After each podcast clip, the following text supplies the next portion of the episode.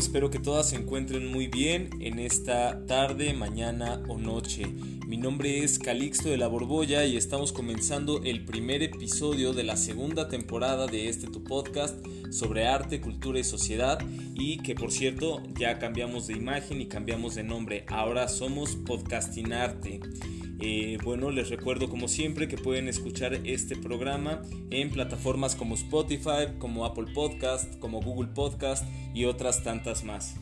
El día de hoy vamos a hablar de un tema muy interesante, vamos a hablar de la fusión de arquitectura con ilustración y para ello me acompaña la arquitecta Mónica García que es fundadora de este proyecto increíble que se llama Vista en Planta. Es un proyecto creativo que fusiona justamente la ilustración y la arquitectura. Ella es originaria de acá de Hidalgo y bueno yo estoy muy contento de platicar eh, para este episodio contigo.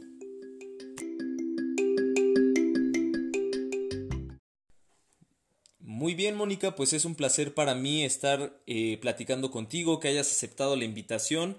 Eres mi primera invitada de la segunda temporada, me, me alegra mucho estar platicando contigo. Y bueno, para romper el hielo, platícame cómo va la primera semana del año, cómo la, cómo la has pasado, cómo pasaste las fiestas, cuéntame, cuéntanos.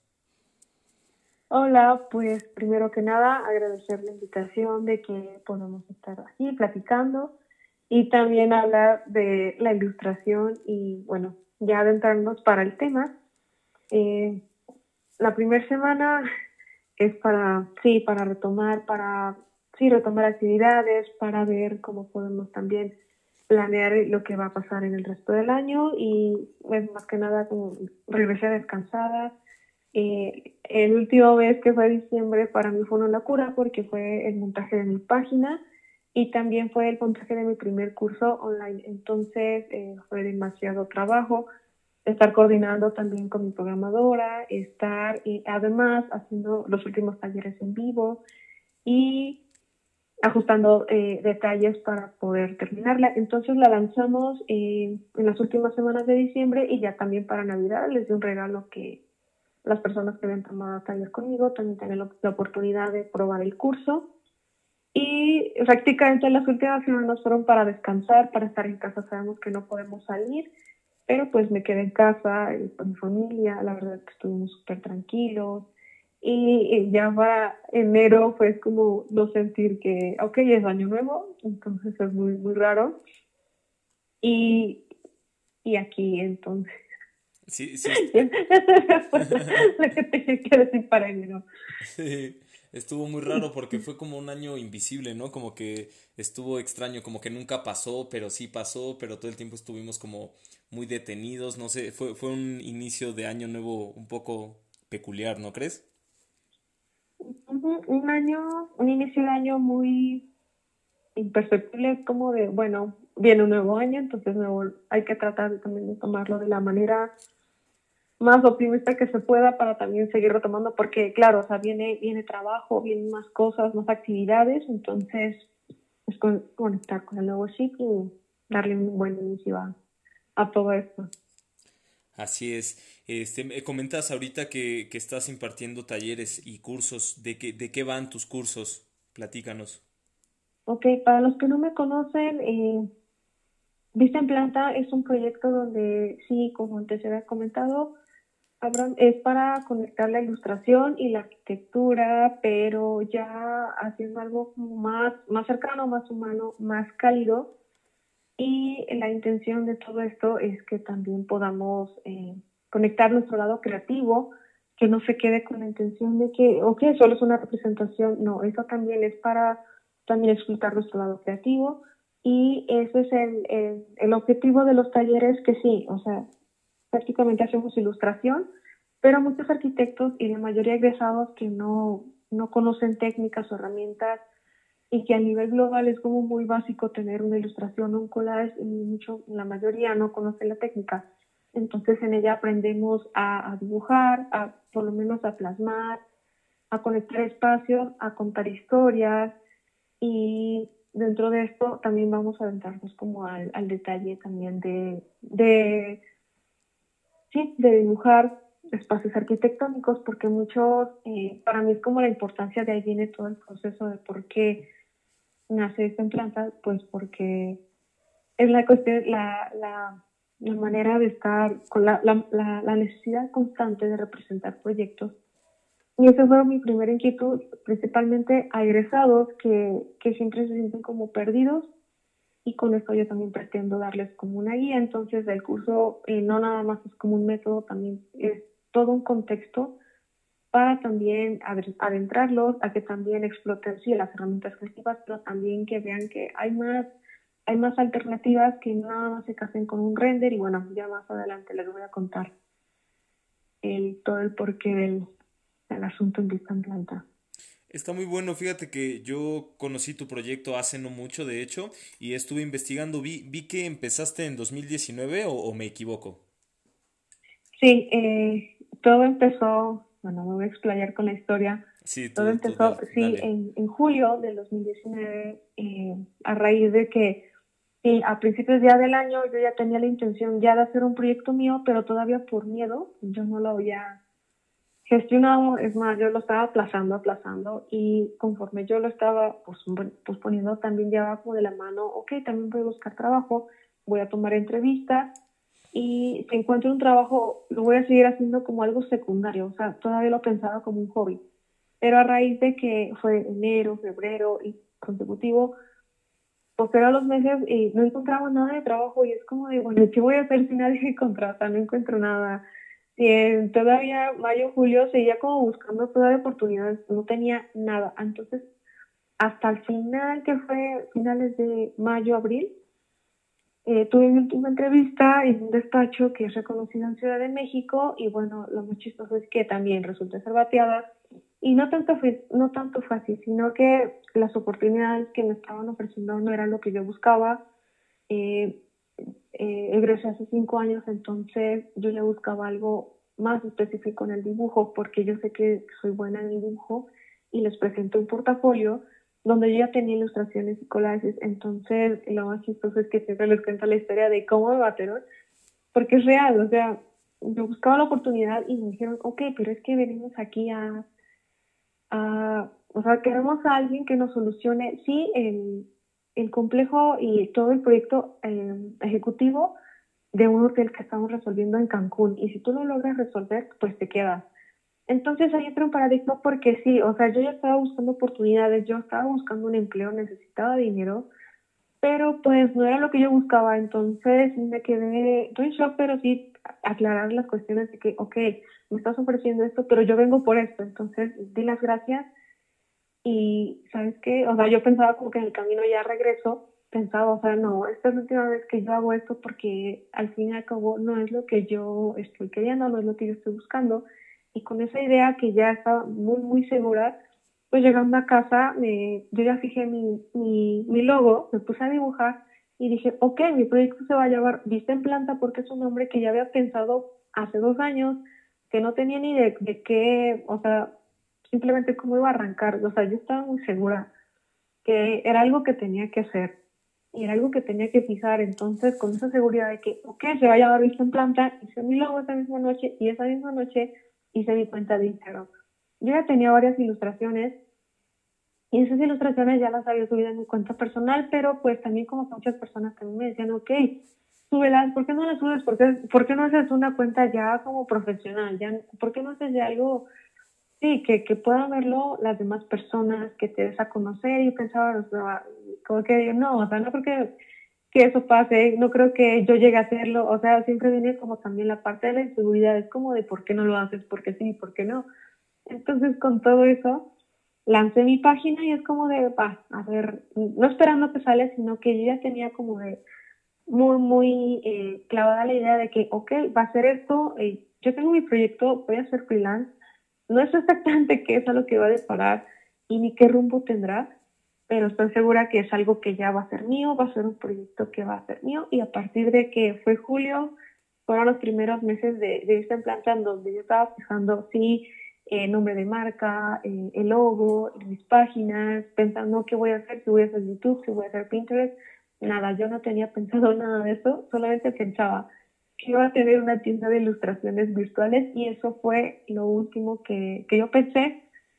Y después viene la historia del por qué me aventé. Lo que sí me caracteriza mucho es que ah, pues, puede que sea impulsiva, pero es que también pasó por mi cabeza que si no lo haces, si no lo haces en el momento que tú lo piensas, es cuando, y bueno, y si no lo hice ahorita, ¿cuándo lo voy a hacer? Es como estar posponiendo, posponiendo. Entonces, no, dije ya, lo tengo que hacer. Estaba en Ciudad de México y me planteé, en un mes yo iba a lanzar mi tienda virtual y no necesariamente virtual, sino que iba a hacer mi tienda que yo necesitaba imprimir, yo necesitaba ya encontrar la manera en que ya fuera tangible, entonces me propuse que en un mes lo iba a lograr y ya me iba a regresar a Hidalgo y yo iba a montar mi tienda, o sea, con eso me quedé.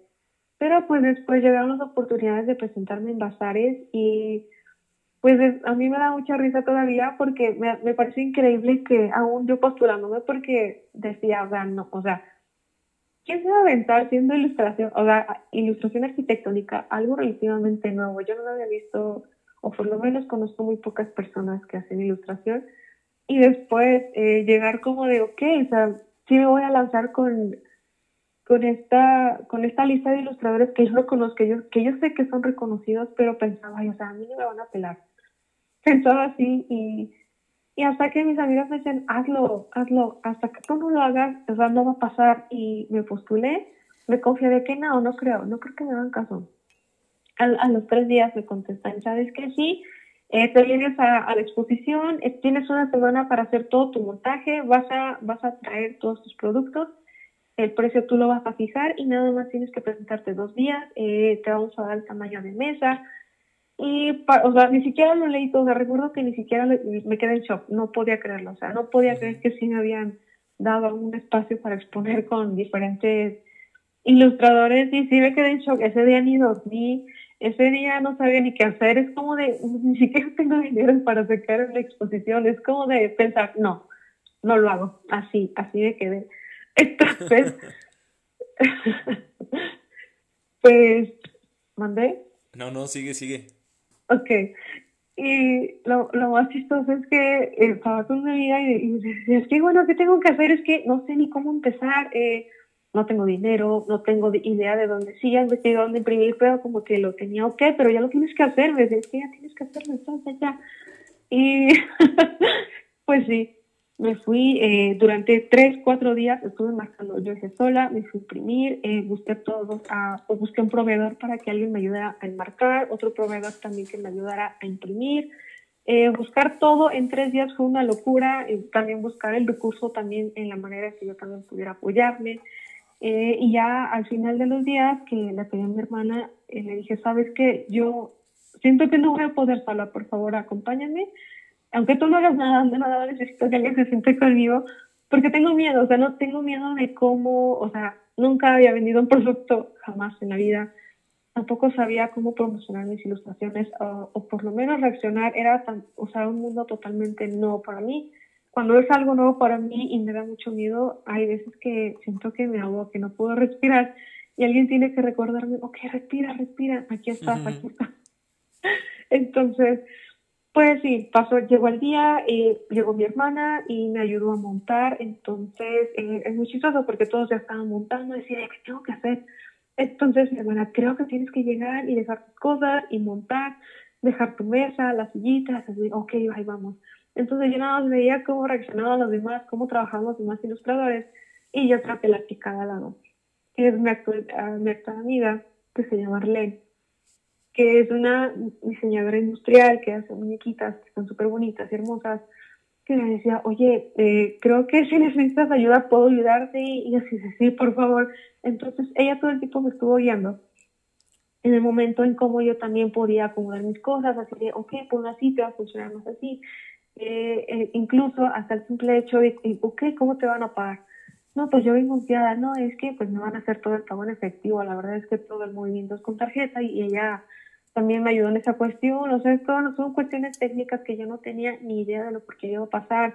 Eh, y lo más preocupante para mí era como de, híjole, y es que si no me pelan, es que las personas de verdad les gustará la ilustración y luego a quién le va a gustar un edificio, o sea, pensaba por eso y era muy, muy chistoso y decía mi hermano, oye, no me van a pelar nunca nadie.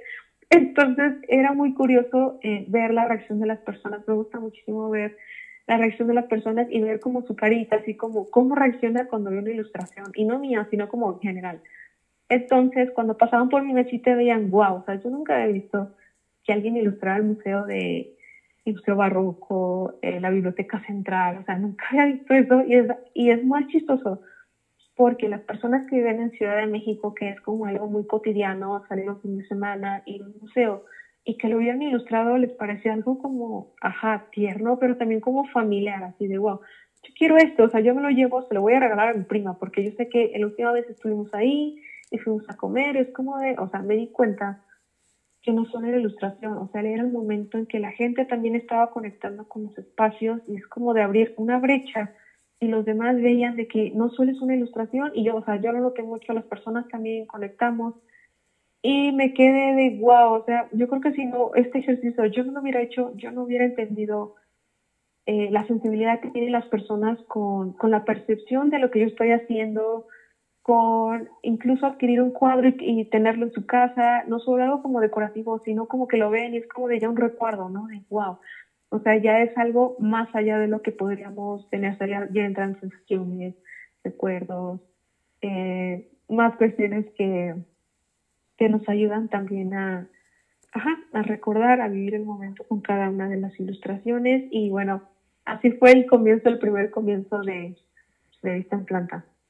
Qué interesante, fíjate que hay varios puntos que, que me gustaría destacar y es el hecho de que em, eh, tienes que empezar el proyecto por ti misma y en el momento en el que se te ocurre, porque si te la vives planificando y planificando y planificando, eh, van a pasar, va a pasar mucho tiempo y, y probablemente nunca hagas el proyecto. Eh, conozco varias personas y yo propiamente he aplicado ese mismo método que, que, tú aplicaste, que es se me ocurre en este momento y en este momento lo hago. Eh, y creo que así es como, como, como funcionan las cosas, porque si no, ya digo, solo te dedicas a aplazar y nunca concretas nada. Eh, este episodio a mí en lo personal me, me, interesa muchísimo, me gusta mucho estar platicando contigo porque pues me, me, identifico un poco contigo.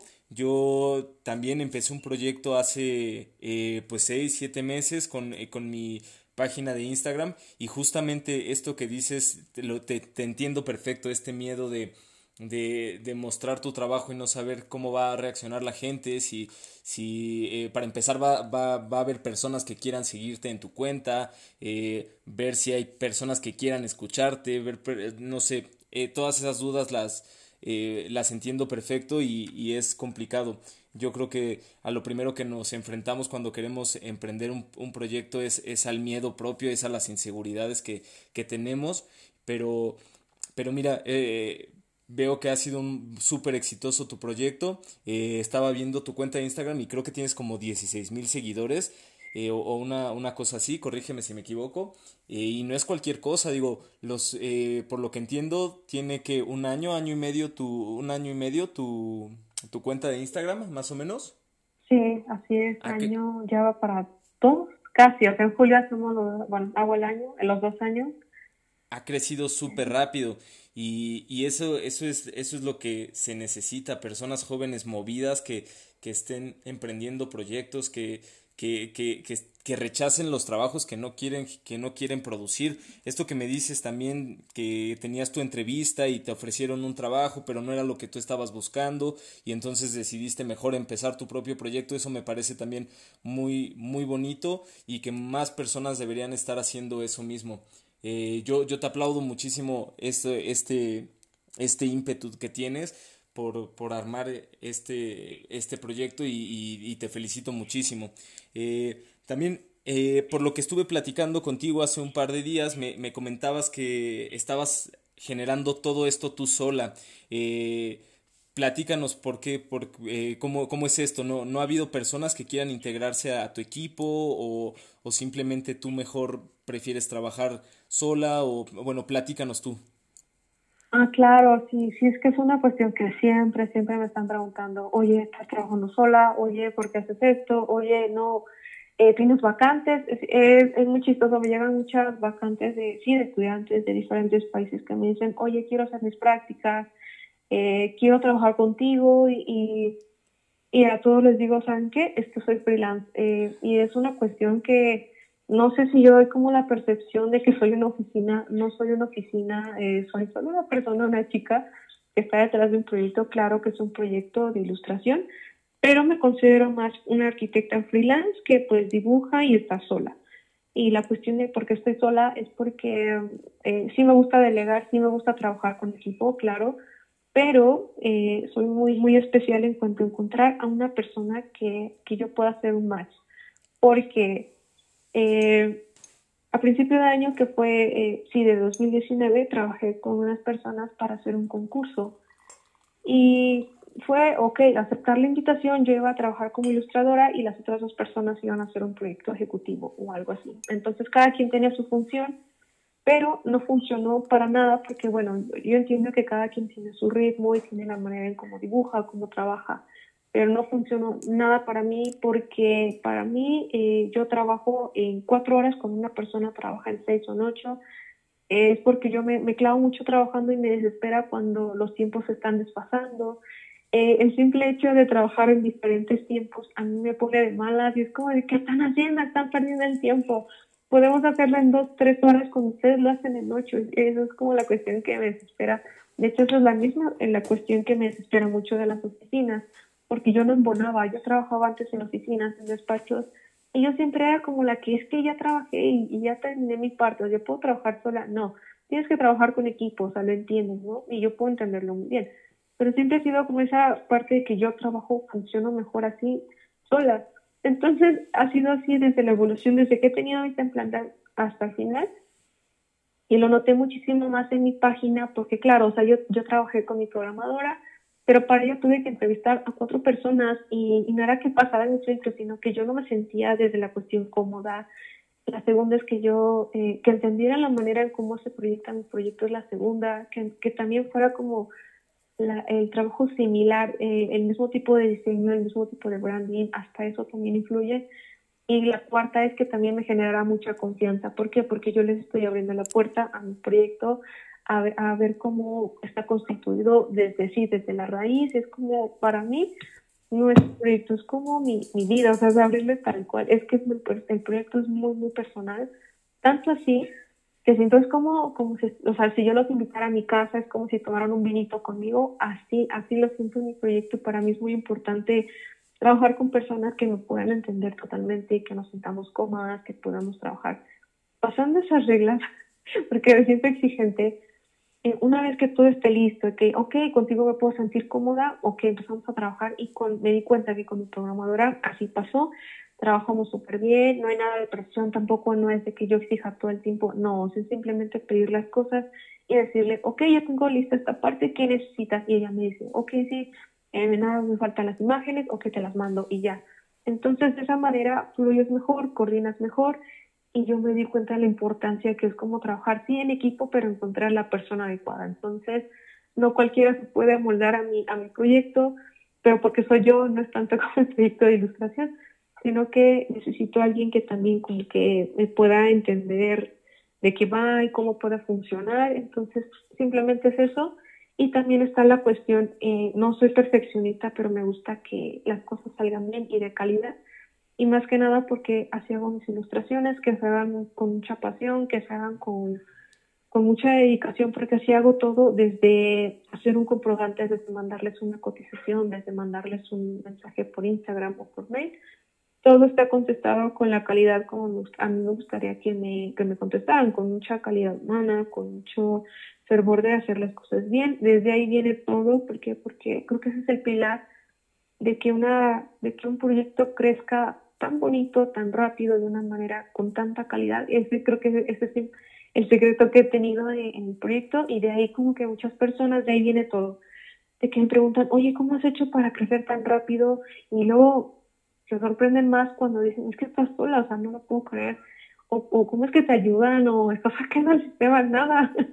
La cosa es que si estoy sola, eh, es, es, que yo pongo tanto empeño en, que la página siga creciendo. Si la página crece, es obviamente que mi trabajo también va a crecer y al mismo tiempo pasa exactamente con los talleres, de que si yo los hago bien, aprenden bien, las personas me van a recomendar y de ahí viene todo. O sea, es como una cadenita que si tú haces bien las cosas, es como un juego de dominó.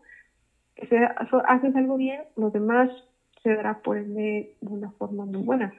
Entonces todo repercute y bueno, ya me estoy extrañando también, pero de ahí viene todo, el por qué trabajo sola y prefiero tenerlo así.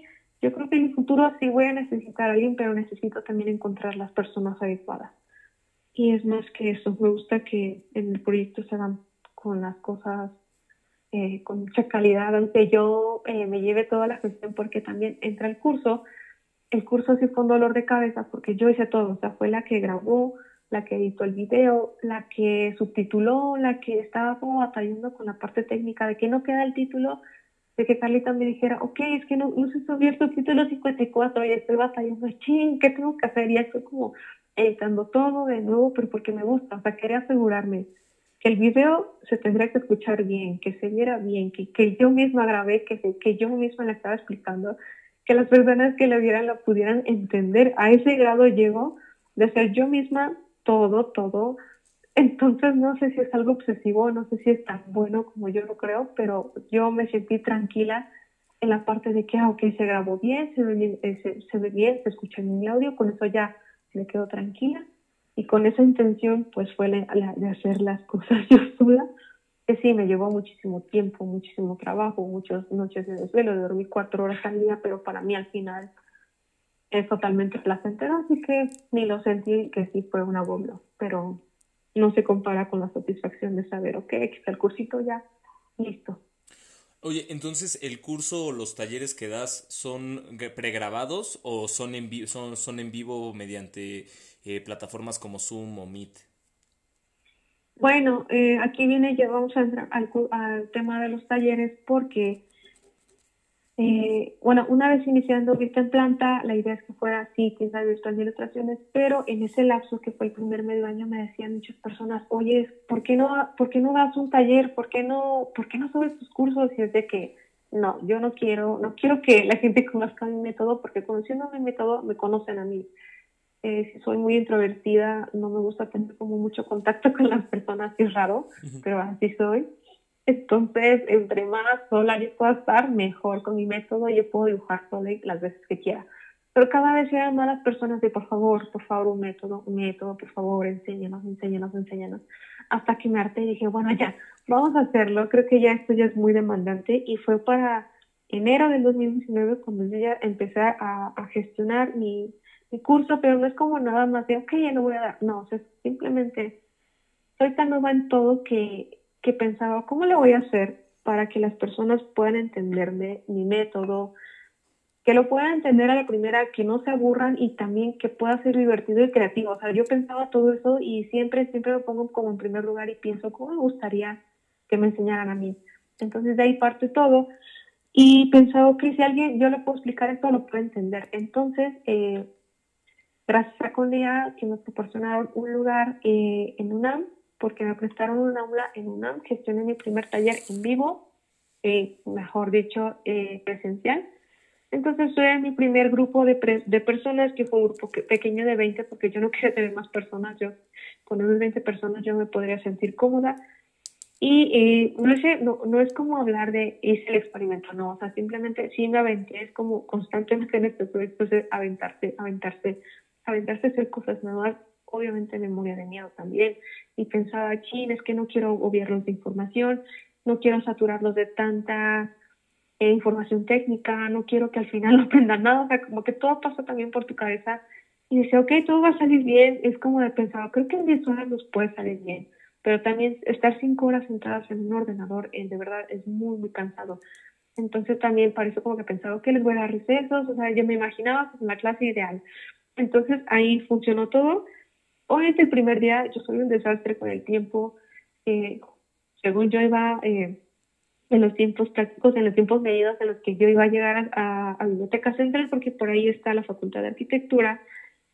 Y como siempre me pasan cosas que a nadie le puede pasar, que solo a mí, me perdí en Ciudad Universitaria. y es como de mandarles un mensaje rápido, ok, ok, voy tarde, por favor, me esperan porque ya me perdí, no tengo ni idea de dónde estoy. Entonces, ya vamos. Y lo más curioso es que me decían, es que yo también estoy perdido, es que, oye, ¿cómo llego? Es que no, no, había, no había preguntado porque me daba pena así de, oye, oigan, así como yo regañándolos, oigan, ustedes son de aquí, no tienen por qué perderse y empezar a decir, no, es que yo vengo de Tepic, no, es que yo vengo de Izaba, es que yo vengo de, de otro estado, y es como de, órale, wow, wow, no me lo esperaba, o sea, todos éramos años Y desde no quedamos a llegar en grupo, no nos vamos a perder, aquí estamos todos trabajando. Y llevamos media hora tarde, eh, que a la, eh, al final fue como de, que no, no importa, para mí no pasa nada, yo la repongo. Para mí, si ustedes tienen tiempo, nos quedamos más tiempo. Entonces es como de que vamos a hacer, no es tanto como, no quería que también mi taller fuera de, ok, lo que dice el profesor es lo único que se dice y se acabó. No, no, no, me gusta, me gusta mucho promover que en mis talleres también sea eh, una enseñanza totalmente horizontal, que tanto puedan aprender de mí, pero también como yo puedo aprender de ellos. Entonces, ellos lo entendieron al instante sin que yo lo hablara y fue hacer como una conexión súper rápida. Entonces, con eso también fluye todo muy rápido, te tienen confianza.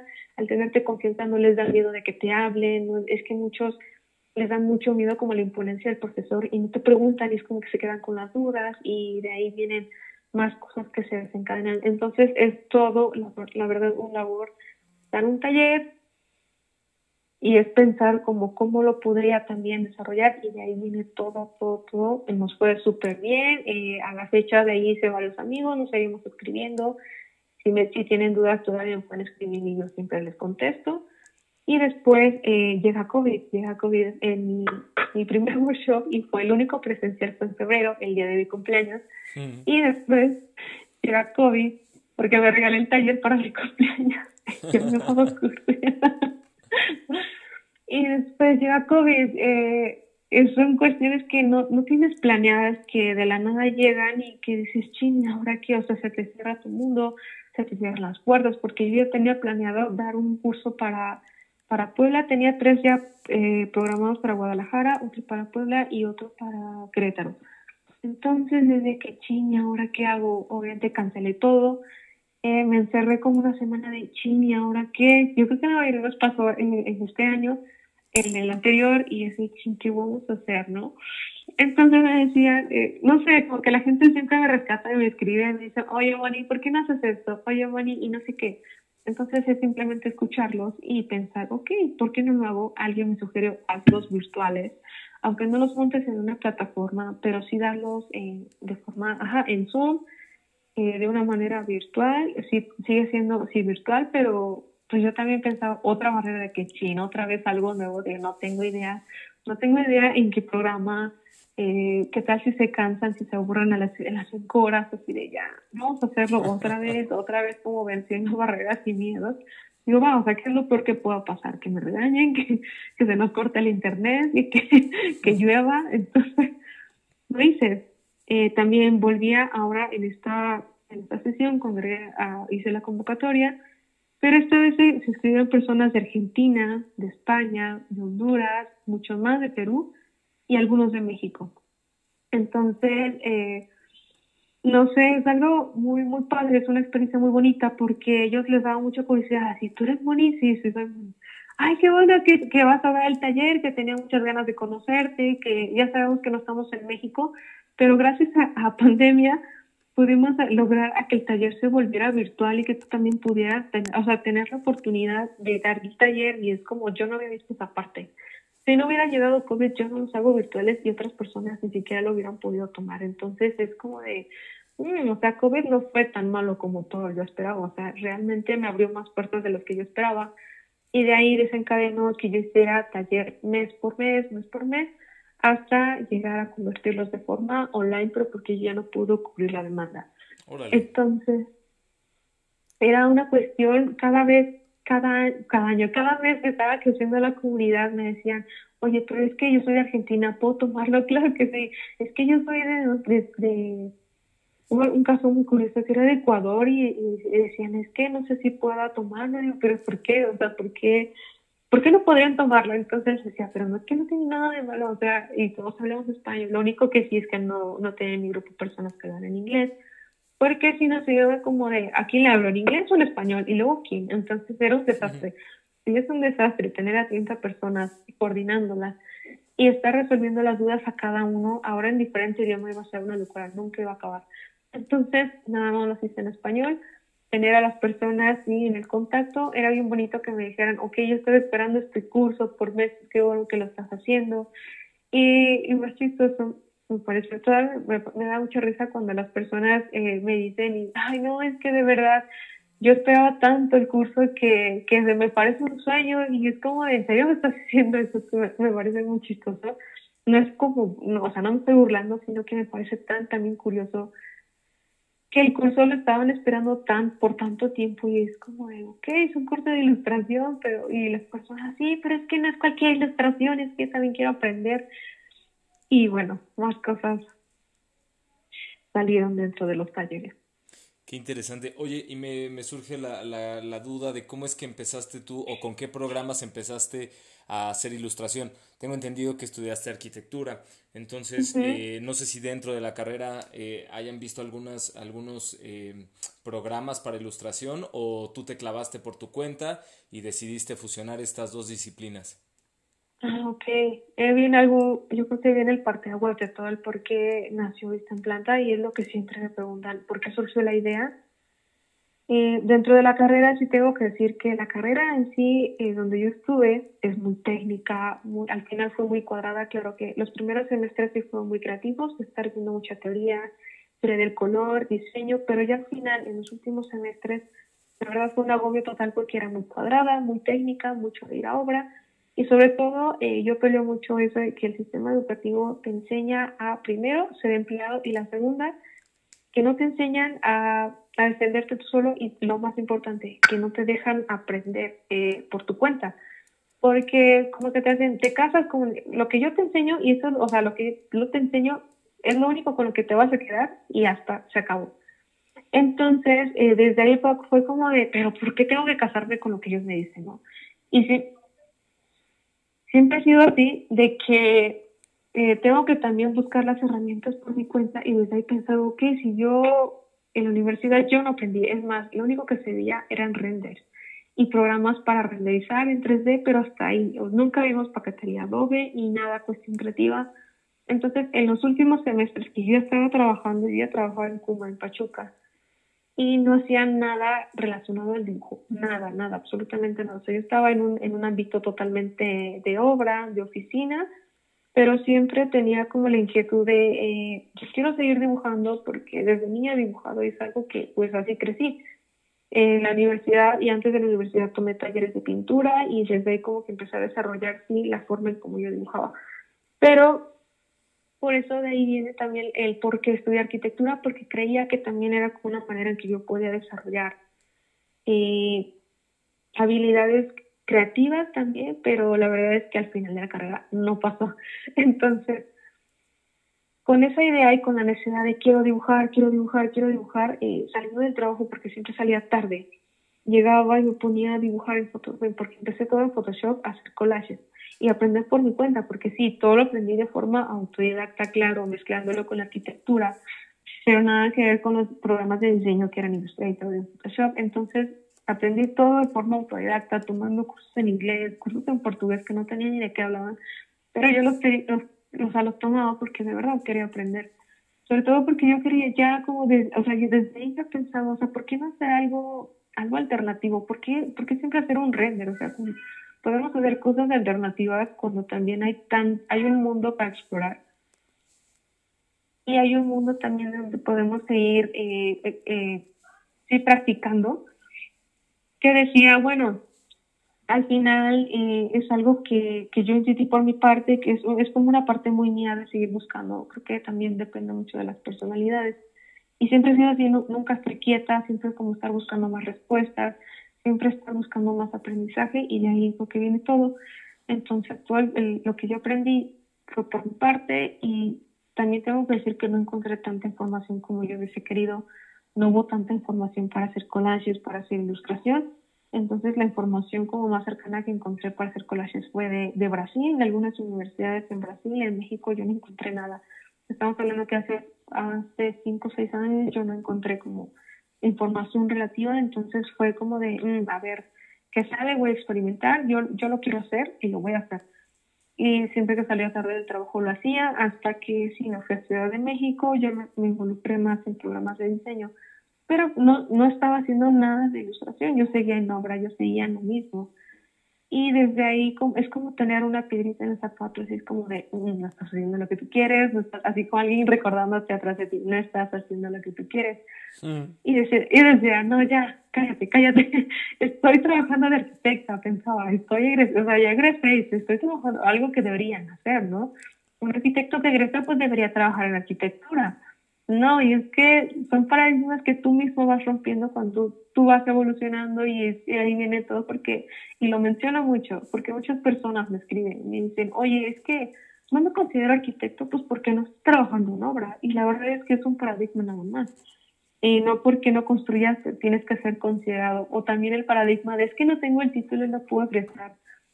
A la fecha solo me, pidieron mi título en dos, en dos trabajos y a él lo tengo guardado prácticamente es para mi mamá y lo tienes marcado. Entonces, es como de, ok, son paradigmas que tú tienes que ir rompiendo y abrir como el, el panorama de, es que no es así, o sea, la cuestión es que tú lo hagas, la, la cuestión es que tú te decidas y de ahí viene todo, todo, todo es muy consecuente. O sea, yo me tardé cinco años para decidirme qué era lo que yo realmente quería cuando ya lo imaginaba cuando egresaba y por miedo, o sea, no lo hice.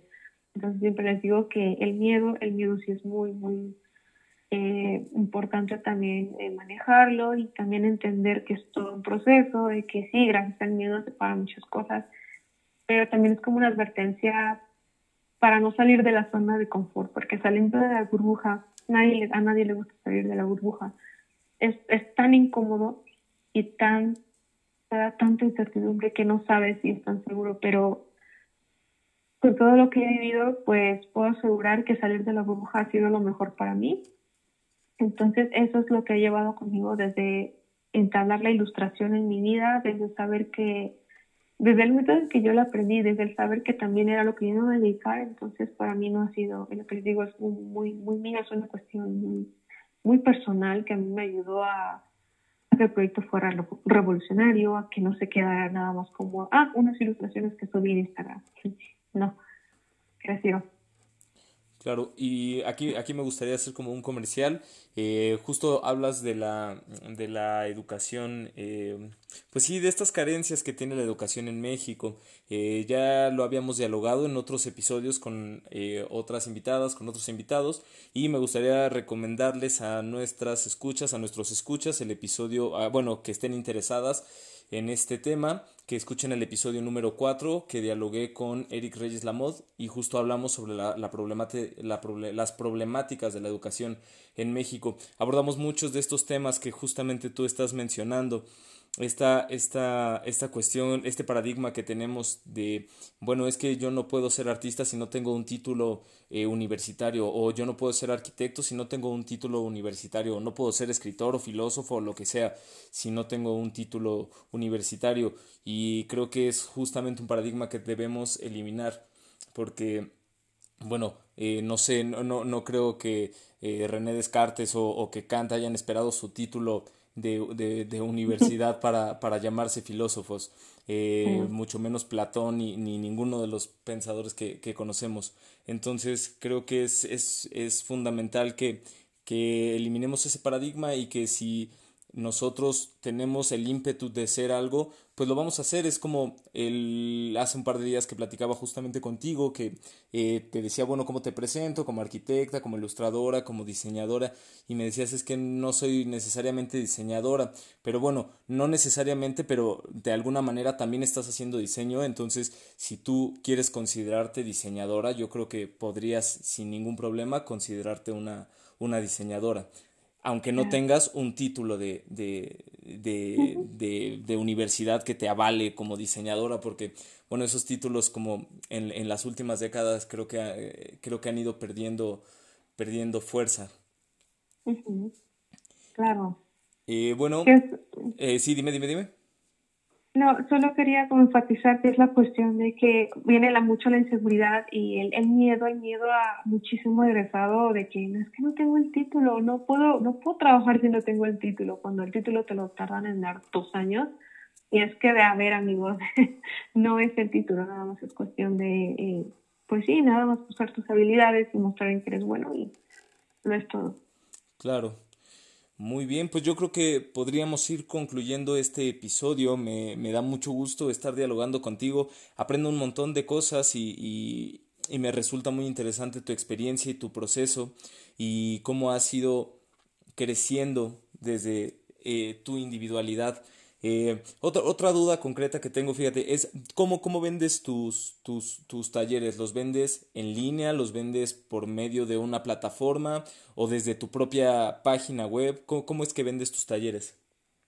Ah, ok, bueno, la, yo creo que como egresados la cuestión es súper importante eh, y que no se ve también, no es como echarle la culpa al sistema o la escuela, es como echarle la culpa a alguien más, sino también como muy, muy de nuestra nuestra parte es aprender a vender. Las ventas son muy, muy importantes. Yo lo viví desde que presentaba mi portafolio en una entrevista, desde que yo me presenté en un bazar para vender mis ilustraciones, y así de cómo, cómo le hago para vender, ¿no? Porque pues eh, también de esa, de esa, forma tú también aprendes a venderte, eh, desde incluso el hecho que estuve en un bazar así de, a ver, habla bien, eh, habla bien del proyecto, eh, ponle atención a la persona que está como observando todo lo que te está preguntando y todas esas cuestiones, es como de, ok, observa, poner mucho detalle a, a, esas cuestiones que también, o sea, son formas de vender, o sea, desde lo aprendí.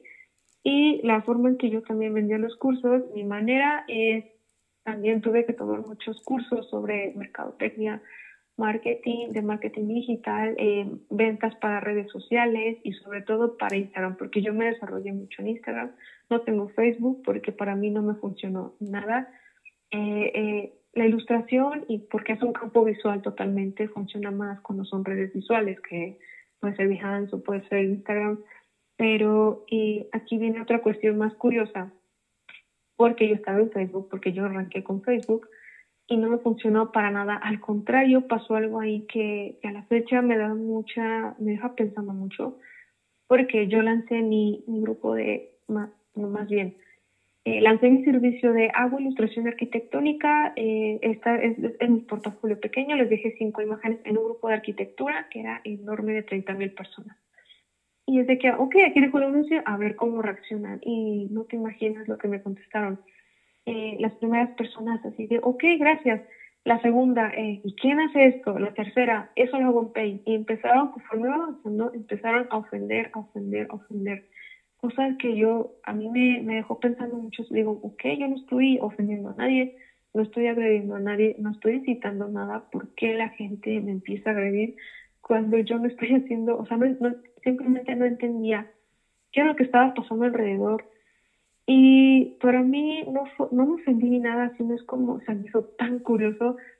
A mí me llama, mucho, me llama muchísimo la atención el comportamiento humano y ver esto es como de, ok, es como un experimento social, así lo veía. Y yo, pero ¿por qué la gente reacciona? Y me puse a analizar mucho, mucho, mucho.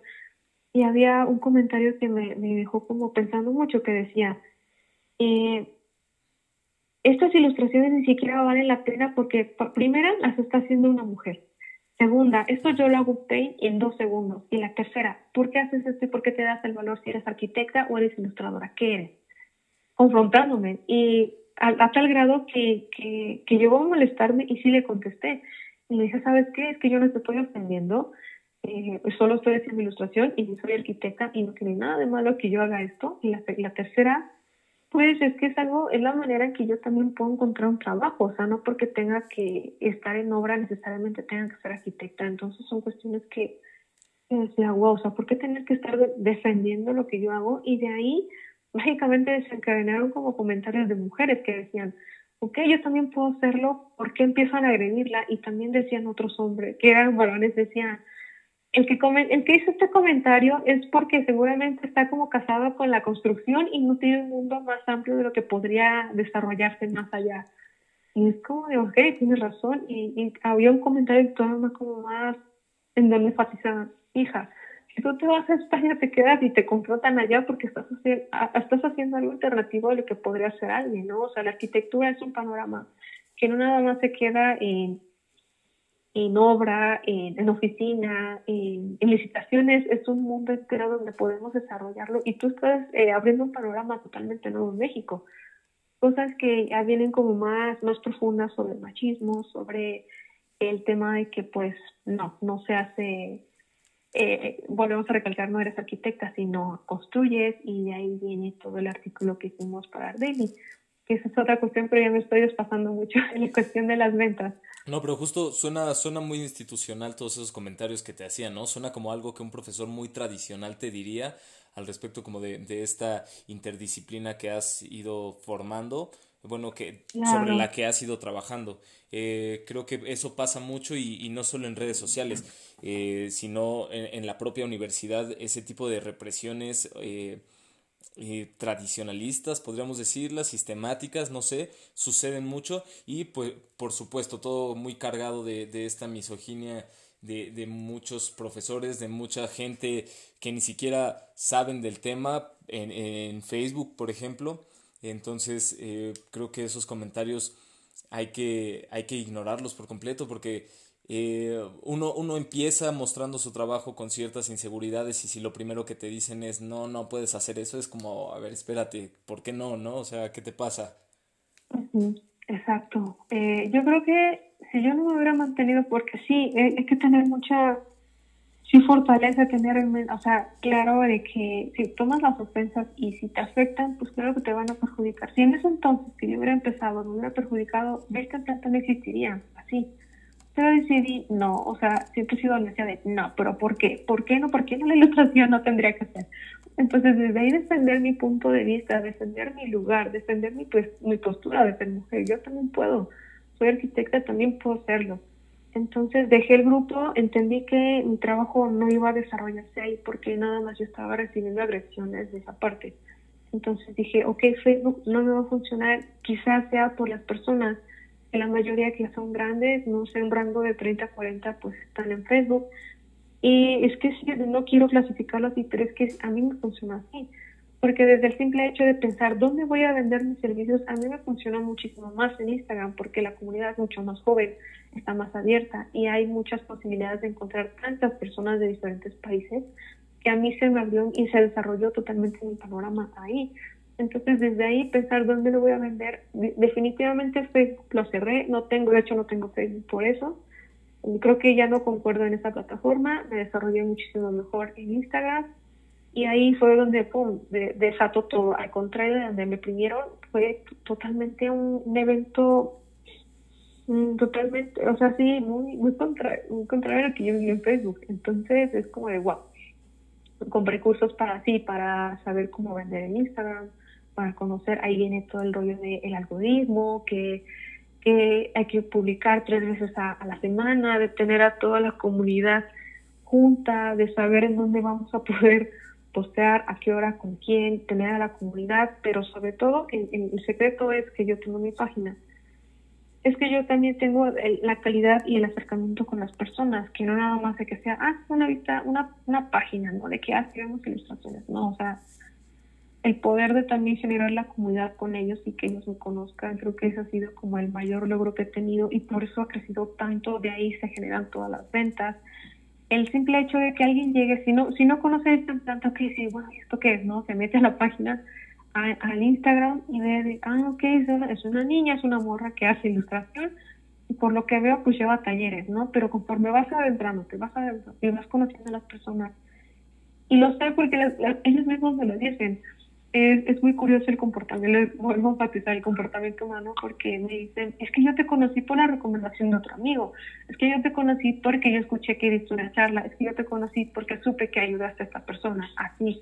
Entonces, cuando eh, existe ese acercamiento tan cálido como tan, sí, cercano como Dios estuviera, les da tanta confianza de que quiero conocerte, quiero tomar el curso y, y todo ha sea, así. Entonces, las ventas se me han facilitado muchísimo desde hacerlo todo con, sí, con mucho amor, con mucha devoción, con, con mi proyecto, con el afán de que pues es mío, yo quiero que se haga de una manera tan bonita, que quiero que crezca tan rápido. Y eso ha sido como todo una, una cadenita que se va desencadenando con todo y todo y todo. Entonces, pues eh, así me fueron buscando para los talleres en, vivo y después eh, ha sido tanta demanda que yo ya no puedo cubrirlo, pues decidí ya de plano eh, crear una, una, una, página y una plataforma virtual donde yo grabé todo y ahí es cuando cada quien pueda tomarlo a su ritmo, a su manera, cuando quiera, a las 3 de la mañana, a las 6, a la hora que quieran. Entonces, eso para mí ha sido como el mayor logro hasta ahora. Entonces, con esa parte sí me quedo muy, contenta. Está increíble, me parece un gran proyecto y yo estoy eh, muy contento una vez más de platicar contigo. Y bueno, yo creo que podríamos ir concluyendo este episodio.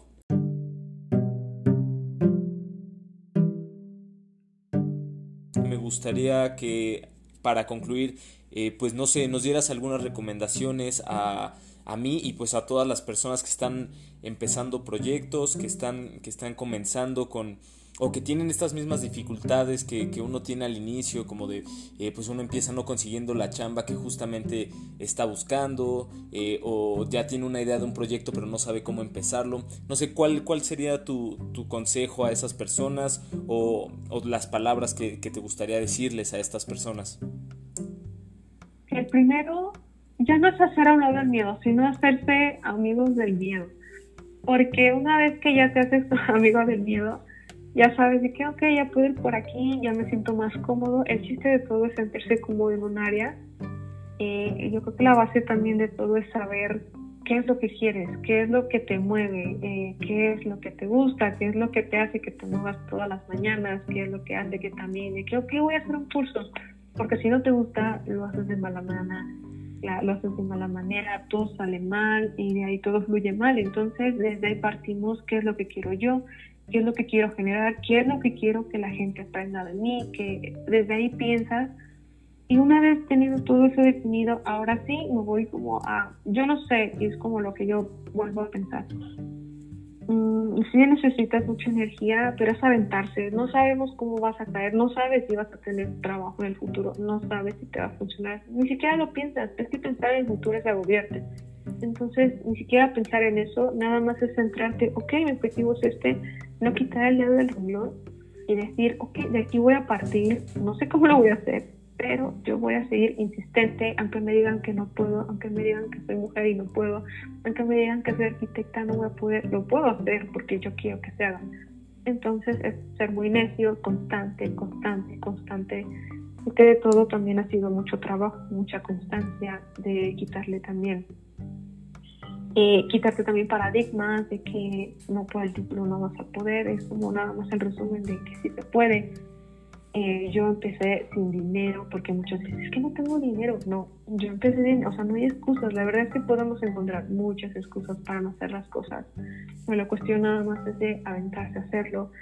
Y más que nada, creo que también la base de todo es ser fiel a sí mismos, porque yo me he mantenido muy fiel desde ahí desde que he tenido mi proyecto no me he sentido tan auténtica como desde hace muchísimos años, entonces también es una manera en que yo puedo desarrollarme a nivel profesional y a nivel personal, entonces todo se conecta. Y si yo estoy bien, claro que mi trabajo va a estar bien y si mi trabajo está bien, es obvio que va a ayudar a las personas. Entonces pensar que todo viene desde ahí, si tú estás bien contigo, es real, no quiero sonar como un coaching ni como una práctica motivacional, pero es que es real, o sea, es mi caso y, lo pueden ver con, con, mi caso. Siempre pensé que este implante era una locura, porque siempre me lo imaginaba, es como de locos, ¿quién se va a imaginar eso? Siempre lo vi así. Pero la verdad es que ahora es una realidad, ya no es una locura, ahora ya es una realidad para mí, es mi fuente de trabajo y es mi, ahora es parte de mi vida, entonces con eso me quedo y eso, con eso también les digo que sigan, sigan. Eh, no, no, no, no, necesariamente tiene que ser la ilustración, pero busquen a lo que a lo que les afine, a, lo que les guste, a lo que les apasiona. Encontrando eso, todo se da, todo se desenvuelve y las cosas se van dando. Así es. Perfecto, pues qué bonito. Constancia es importantísimo. Y bueno, pues yo creo que con eso podemos dar por terminado el episodio. Muy lindo, me gustó mucho platicar contigo. Y para concluir, les recuerdo que pueden encontrarme en Instagram principalmente como Calixto de la Borbolla. Calixto es con X, luego guion bajo de la Borbolla. Ahí subo un poco de mi trabajo, eh, hago algunas historias platicando con ustedes. Y bueno, cualquier pregunta, duda o sugerencia para el podcast eh, ahí, ahí, pueden mandarme mensaje. Eh, me gusta, gustaría que, que eh, compartir tus redes sociales, Mónica. me pueden encontrar en Instagram como Vista en Plantas, todo junto, Vista en Plantas MX. Así estoy, entonces ahí encontrándome ya encontrando todo lo que tengo. todo, todo. Excelente. Bueno, pues damos por concluido el episodio 1 de la segunda temporada. Les mando un abrazo y que tengan feliz inicio de año. Nos vemos.